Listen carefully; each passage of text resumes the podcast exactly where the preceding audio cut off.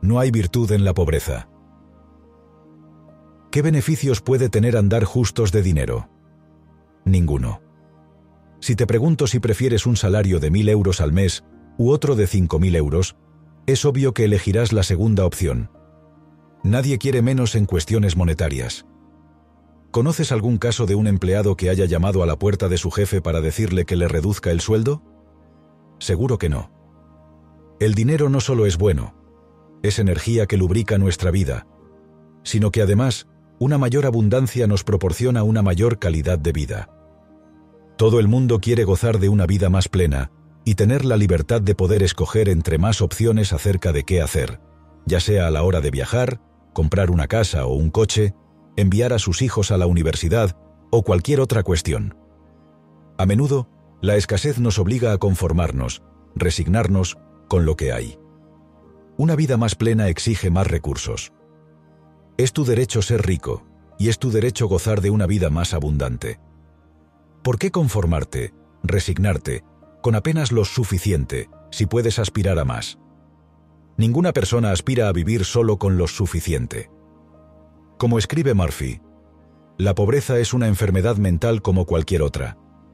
Si estuvieras enfermo de salud, pensarías que algo no funciona bien en ti e irías al médico para ponerle remedio de inmediato. De la misma manera, si no hay dinero circulando de manera constante en tu vida, hay algo en ti que no funciona bien. A menudo la pobreza material, lo exterior, no es otra cosa que el reflejo de la pobreza mental, lo interior. Creencias limitantes acerca del dinero que nos evitan disfrutar con plenitud y abundancia. 2. Nunca consideres el dinero algo sucio o malo. Si lo haces, lo único que conseguirás es que se aleje de ti. Lo que bendices se multiplica, lo que condenas te condena. Dice Murphy. Una de las razones por la que las personas no tienen más dinero es porque, consciente o inconscientemente, se refieren al dinero como el vil metal, o creen que el dinero es la raíz de todos los males. Otra de las razones es porque inconscientemente creen que hay algún tipo de virtud en la pobreza. Y añade, naciste para tener éxito, para ganar, para vencer todas las dificultades y para desarrollar completamente tus facultades. Si hay carencias económicas, haz algo al respecto. La falta de recursos es producto de algún patrón inconsciente que te dice que el dinero es algo no demasiado bueno o innecesario y que bloquea el flujo de energía hacia ti, impidiéndote disfrutar de lo mejor. No atraes lo que quieres, atraes lo que eres, a un nivel inconsciente. Tu vida es un reflejo de tu inconsciente. Y eso es precisamente lo que hay que atacar. El inconsciente. Robert Kiyosaki, autor de Padre Rico, Padre Pobre, lo expresa así. Conozco muchos que dicen, oh, a mí no me interesa el dinero. Sin embargo, trabajan ocho horas al día, el dinero nos interesa a todos. Son tus patrones inconscientes sobre el dinero los que te tienen secuestrado y te impiden disfrutar de la riqueza, que es ilimitada y está al alcance de todos. 3. El dinero es un estado de la conciencia. Es una mente condicionada a la provisión divina que fluye eternamente. El dinero, riqueza material, es una expresión de tu actitud mental, riqueza espiritual, la riqueza, pobreza, es un estado de la mente. Todo el mundo tiene un poder espiritual para ver realizados sus anhelos más profundos en cualquier ámbito de su vida, pero en la mayor parte de los casos, ese poder, como consecuencia de las creencias incrustadas en nuestro inconsciente, producto de nuestro entorno, está bloqueado y no fluye. Nuestra riqueza, pobreza, es la expresión visible del amplio o nulo conocimiento y aplicación de las leyes mentales y espirituales. Es incompatible una mente rica con una vida pobre, como también lo es una mente pobre con una vida rica. Todo empieza en nuestra propia actitud mental. Por eso, el primer paso es tomar conciencia, observarte, acerca de lo que piensas y dices sobre el dinero, que no es sino un reflejo, proyección exterior de tu patrón inconsciente acerca del dinero. Apunta todos aquellos pensamientos y palabras que manifiestas durante el día sobre del dinero, tales como soy pobre pero honesto, El dinero no da la felicidad. El dinero corrompe, u otros similares que seguro te resultan familiares. Ponerlos por escrito te hará tomar conciencia de tu propio autosabotaje y de cómo estás alejando, inconscientemente, la riqueza de ti. 4. Tú puedes desarrollar la conciencia de riqueza. Ello comienza con imaginarte sintiendo que ya eres aquello que deseas ser, acompañándolo de afirmaciones que lo refuercen. No obstante, la repetición mecánica sirve de poco. Se trata de sentir lo que afirmas porque crees en ello, sabes lo que estás haciendo y por qué lo estás haciendo. Tienes la convicción absoluta de que tu ser más profundo, tu inconsciente, es tu poder que se proyecta sobre el universo y recibes esa proyección de vuelta en forma de experiencias. Murphy nos pone un caso concreto. En Australia trabajé con un joven que quería convertirse en cirujano, pero no tenía dinero ni se había graduado de la escuela secundaria. Para cubrir sus gastos, solía limpiar los consultorios médicos. Me contó que cada noche, cuando se iba a dormir, solía ver en la pared un diploma con su nombre en letras grandes y remarcadas. En ocasiones limpiaba los diplomas en el edificio médico donde trabajaba, así que no le era difícil grabarse la imagen en la mente para luego recrearla. A su persistencia le siguieron los resultados. A uno de los médicos comenzó a agradarle mucho este muchacho, y después de enseñarle las tareas básicas de esterilizar instrumental médico, poner inyecciones y otras habilidades de primeros auxilios, el joven se convirtió en asistente técnico del consultorio el médico le acabó enviando a la escuela secundaria y a la universidad, cubriéndole todos los gastos. Si trabajas tu inconsciente a través de la repetición consciente de aquello que más deseas, como si ya lo fueses sin perder la fe, la conclusión es que el éxito es inevitable. La riqueza nace de la mente. Como puntualiza Murphy, su riqueza radicó en el uso del poder espiritual dentro de él, el cual respondió a su pensamiento. Podría haber dicho, no tengo educación. No conozco a la gente adecuada. Soy demasiado mayor para ir a la escuela. No tengo dinero. Entonces, habría sido vencido antes de empezar. El éxito estriba en el control mental. De lo que se trata es de imaginar, ver y sentir la realidad que anhelamos como si fuera una certeza. Vivir con esa idea a cada rato, sostenerla, alimentarla y amarla hasta que penetre en lo más hondo del inconsciente y se convierta en una convicción. Como dice Murphy, cree que ya lo tienes y lo recibirás. 5. Lo único que debes hacer es imaginar y aceptar el fin en la mente y dejar su desarrollo en manos de la inteligencia divina. Dicho de otra manera, cómo se va a realizar aquello que más deseas es un misterio. Los medios no se conocen, nadie lo sabe. Lo único que sabemos es que aquello que deseamos y vemos materializado con fe hoy, presente, será una realidad segura, futuro. La forma de materializarse es un enigma que irá manifestándose paulatinamente. Solo hay que entregarse y confiar, tener fe. La inteligencia divina, poder supremo, mente creativa, Dios, providencia, nos pondrá en el camino todo lo necesario. Nuestra misión es anclar nuestra mente en aquello que más deseamos con fe y pasar a la acción. Las personas y circunstancias precisas irán apareciendo conforme al plan divino, desconocido para nosotros, a medida que trabajamos con entusiasmo en la dirección de nuestros sueños. Thomas Troward, uno de los iniciadores del nuevo pensamiento, lo explica así. Una vez que has visto el fin, has puesto los medios para que se haga realidad. Tu trabajo es recrearte mentalmente, en aquello que más deseas como si ya fuese, esa es tu salvación. Murphy recurre a menudo a la Biblia como manual de vida que incluye las claves de la existencia expresadas de forma metafórica. En términos bíblicos, esa acción de recrearse mentalmente, pensando y sintiendo aquello que deseamos como si ya fuese, no es otra cosa que rezar, orar. Siempre existe una solución espiritual para cada problema. Por eso Murphy dice, la oración es siempre la solución.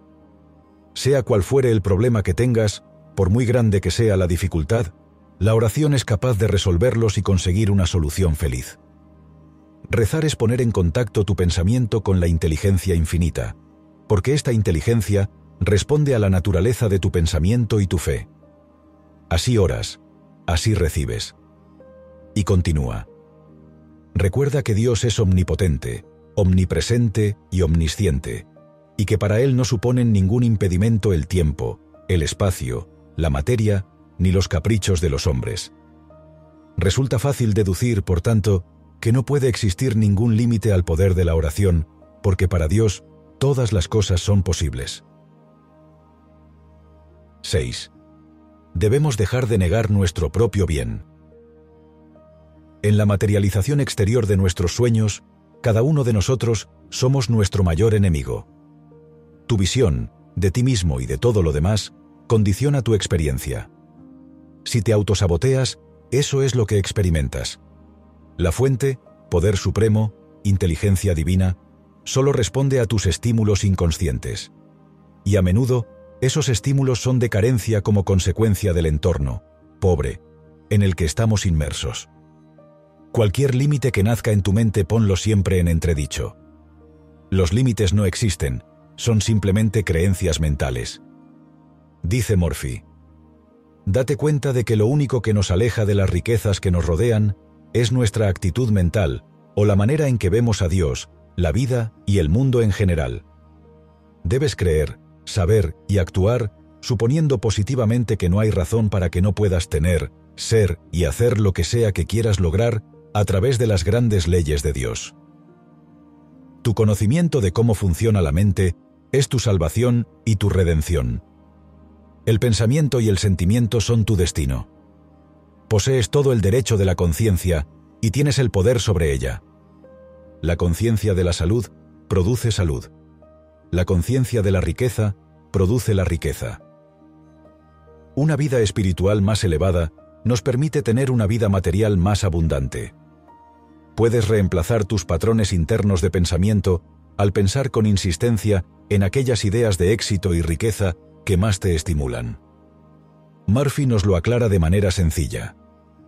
A medida que te vuelves consciente del poder espiritual, que es uno e indivisible y que responde a tu pensamiento, rechazarás la oscuridad y la ignorancia del mundo y sabrás que estás totalmente equipado y que tienes el poder y el conocimiento para tener éxito. Todo lo que es necesario es que dejes el presente actual, tu limitación, entres en la visión o imagen mental, tu deseo, y con una predisposición feliz y alegre te vuelvas uno con tu ideal. 7. Aquello que condenas, lo pierdes. Los mayores enemigos de una vida espiritual próspera son todas aquellas emociones que proyectan un estado interior de carencia, pobreza, como la envidia, el rencor, el odio, los celos o el resentimiento, por citar algunas. Por eso, cada vez que surjan en tu mente, hay que reconducirlas hacia el lado opuesto. Cuando te escuches a ti mismo criticando a otra persona y diciendo que le va bien porque ha tenido suerte, o seguro que hace cosas pocas éticas, o le han ascendido por enchufe, toma conciencia de ello y paralízalo, porque te estás condenando y robando a ti mismo. Tu riqueza es independiente de la riqueza de los demás, que no es asunto tuyo, y dependiente de tu actitud mental, que es hacia donde debes dirigirte y lo que debes trabajar. Para que tú brilles, no tiene que dejar de brillar nadie. El universo es abundancia, un campo ilimitado de beneficios para todos. Con esa actitud mental, alejas a las riquezas de tu vida. Cuando te veas poniendo tu foco, mental, en otros, en lugar de en ti mismo, Vuelve al origen de todo, tu interior, y a partir de ahí, trabájate. Todos deberíamos buscar una guía interna a nuestros problemas, nos recuerda Morphy. Da igual el tipo de problemas de que se trate, financieros, amorosos, laborales, familiares o de otra índole. La respuesta siempre está en tu interior, inconsciente, a través de la oración, visualización. El universo funciona según la ley de acción. Reacción. Esto es, la acción es el movimiento interno de tu mente. La reacción es la respuesta del mundo externo conforme a tu pensamiento interno. Ahí es donde debes acudir y recrearte. Siempre existe una solución divina para todo. 8. Los estados de conciencia se manifiestan. Un estado de conciencia es aquello en lo que piensas, lo que sientes y crees. Aquello a lo que das consentimiento mental con vigor. Por eso, la riqueza es un estado de conciencia. En el poder de la mente subconsciente se nos dice, todo lo que se necesita para expresar felicidad y prosperidad es sentirse feliz y próspero. La sensación de riqueza produce riqueza. Sentir es el secreto. Los sentimientos son tu Dios, decía Chanakya, filósofo indio del siglo IV a.C. Murphy prosigue su razonamiento. Cuando estás satisfecho con la sensación de que eres lo que ansías ser, es decir, lo deseas y crees que es cierto por anticipado, tu plegaria será respondida. Hay un pasaje bíblico, el del banquete de las bodas de Caná, en el que Jesús transforma el agua en vino cuando éste se agota, que lo explica de forma nítida en sentido metafórico. El vino significa hacer realidad tus deseos, y el agua se refiere a la mente o la conciencia. Dicho elemento, el agua, toma la forma de cualquier recipiente en donde se eche. De la misma manera, lo que sientas y creas como verdad, que ya eres, se manifestará en el mundo. De esta forma, siempre estás convirtiendo el agua en vino. Al agua también se la puede llamar el poder espiritual invisible, sin forma, la conciencia incondicionada. El vino es la conciencia condicionada o la mente que da nacimiento a sus creencias y convicciones. En nuestra vida el banquete es psicológico. Lo que alimentas, mentalmente, es lo que obtienes, física, materialmente. 9. Lo que se imprime de forma subjetiva se expresa en forma objetiva. Lo exterior, fuera, es lo del interior, dentro. El subconsciente manda, pero la mente subconsciente siempre está bajo la dirección de la mente consciente. Todo lo que accede a ella es lo que permitimos que así sea. La mente subconsciente no discute, solo acepta como verdadero lo que la mente consciente le ordena de forma subjetiva, y lo que allí acceda se manifestará de forma objetiva como su expresión. Debemos tener cuidado, por tanto, porque las impresiones en el subconsciente se hacen realidad en nuestra vida. De ahí que con frecuencia se diga, lo que crees, creas. Por eso, no solo debemos dirigir nuestra mente hacia lo positivo, aquello que deseamos, sino que debemos estar alerta para neutralizar todo lo negativo, del entorno y de nuestra propia mente. Igual que existen cerrojos para evitar que entren quienes no deseamos, hay que proteger nuestra mente de todo aquello que no nos beneficia. Tu atención es el guardián de tu mente que te protege de todos aquellos peligros que pueden ensombrecer una experiencia espiritual rica. Lo negativo pierde su poder al quitarle nuestra atención. Eso es lo único que hay que hacer. Tu atención, mental interior, determina tu realidad, física, exterior. Según elijas aceptar o rechazar las noticias de los medios de comunicación o las opiniones de otras personas, muchas veces sin mala intención pero que están ahí, estarás en una predisposición más favorable para que tus deseos se manifiesten. Tú eres el jardinero de tu mente, cuida lo que siembras y no dejes que la mala hierba crezca. Como toda semilla crece según su especie, de la misma manera, aquello que piensas y sientes habitualmente se manifestará en tu vida real. 10. La persona que conoce el funcionamiento de la mente subconsciente nunca está preocupada por nada. Da igual cuáles sean las circunstancias exteriores, quien está en sintonía con la providencia divina, poder supremo, inteligencia divina, no dejará de recibir riquezas, mientras que quien esté alejado de esa unión espiritual por falta de fe está condenado a una vida menor. Aunque haya dificultades, la riqueza es como la marea, siempre regresa. La marea nunca falla. Tampoco lo harán las provisiones del hombre cuando éste confía en una presencia incansable, inmutable e inmortal, que es omnipresente y que fluye sin cesar, ya que se atiene a la conciencia eterna de la providencia divina. A tal hombre siempre lo abastece y lo cuida una presencia que todo lo cubre. De nuevo, Joseph Murphy recurre a pasajes bíblicos para explicar sus argumentos. Son muchas las veces en las que a lo largo del libro sagrado se dice lo mismo de diferentes maneras. Si Dios está a mi lado, ¿quién está en mi contra? El Señor es mi pastor, nada me falta. Dios es mi refugio y mi salvación. ¿A quién he de temerle?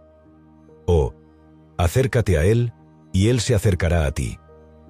Cambia la palabra Dios, más asociada al ámbito religioso, por inteligencia suprema, poder divino, mente creativa, fuente, y tienes la ecuación hecha. Dios, o su equivalente, no es otra cosa que un poder omnipresente, omnipotente y omnisciente. Ese poder está en ti, en tu inconsciente, creencias, que es el vehículo de unión con la conciencia universal que te apoya y acompaña en tu camino.